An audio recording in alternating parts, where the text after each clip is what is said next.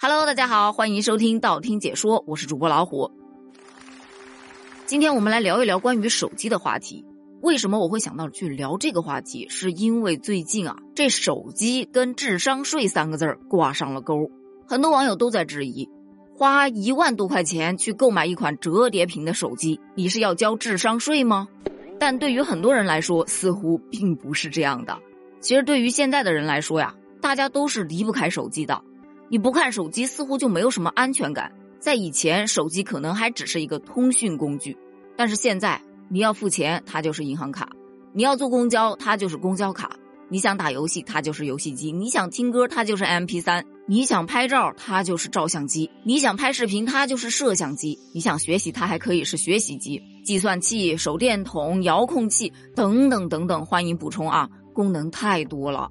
可以说，一部小小的手机就已经能替代咱们日常生活中能接触到的一些小的工具，所以它在咱们日常生活中占据的地位也越来越高，咱们使用手机的时间自然也就越来越长。有调查显示啊，在二零一三年，约有百分之八十的网民使用手机的时长是不超过四个小时的，而近期相关的数据显示，这个数字变成了六点六个小时。这所有的数据无疑都推动了手机的加速发展。你就单纯的从通讯这个角度来看手机的发展，最早的时候是发电报，然后变成座机，座机之后升级成大哥大，大哥大之后又有 BB 机，BB 机之后就是各种小巧的手机。慢慢小巧的手机也不能满足大众的需求了，于是大家又开始把手机慢慢的往大了做。但那个时候的直板手机还是上面一个屏幕，下面是键盘。再后来，为了屏幕能够更大一点儿，就出现了推盖的手机和翻盖的手机，屏幕和按键就开始分离了。再后来呢，直接把按键放到屏幕里面去，就有了咱们现在用的比较多的全面屏。但其实就全面屏这个品类啊，也是经过了很长时间的进化的。从一开始的屏幕下面还会留一段空间，用来放一个到三个这样的按键，到后来这三个按键呢也没有了，就真的成了全面屏。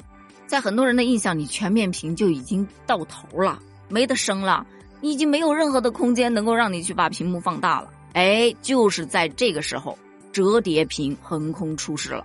同样有数据显示，目前整体的手机市场是连年下滑的。为什么会下滑呢？因为你会发现，现在市场上大部分的手机都是全面屏手机，没有什么太大的区别，所以大家基本上手机要是没坏能用，都会接着用，而不会像以前那样哦，出了新款了，翻盖的、折叠的，我要去买。所以大家使用手机的时间虽然越来越长了，但是换手机的频率却是越来越低了。而就在人们不断的去追求大屏体验的这种趋势下，它的销量是逆势增长啊。我就大概去分析了一下，为什么有那么多人会选择去换折叠屏手机？有的人当然是图新鲜了，新品上市那一定要体验一下；有的是拿来送你的，毕竟一万多一台呀，送出去倍有面儿，是吧？那还有的呢，就纯粹是图实用。这个就不得不说到折叠屏的另外一个替代功能，它可以一定程度上的替代平板电脑，甚至是笔记本电脑。因为它展开之后确实屏幕很大，就相当于是一个小型的平板了。那在很多人可能出门带个笔记本电脑不方便的时候，如果说临时有一些小的工作需要处理，那么有了这个折叠屏手机，是不是会更方便一些呢？毕竟啊，看表格啊，包括看文件啊，都会更加的清晰。那有优势，自然也还是有劣势的。比方说，它真的挺重的。但就像很多网友说的一样。你能接受它看视频、看文档带来的便利，那么你就要接受它所带来的重量。关于它到底是不是属于智商税，其实很多人都觉得不属于，因为它的目标用户本来就不是平民老百姓，人家产品主打的就是一个商务范儿。一万多块钱包含了一个大屏手机和一个小平板，功能合二为一，既能满足商务人士的休闲需求，也能满足他们的工作需求。YYDS 啊，怎么能叫智商税呢？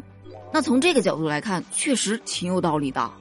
花一万多买一台手机，我要是觉得贵，我肯定不会买，我都不会去买，它就肯定割不到我。那割不到我就不属于智商税啦。对于别人来说具有一定的吸引力，并且对它有价值，那自然也不属于智商税了。所以说呀，什么事情都得因人而异，对吧？那么问题来了，关于这个话题，你有补充吗？折叠屏手机对于你来说是智商税吗？欢迎在评论区留言哦，评论区见，拜拜。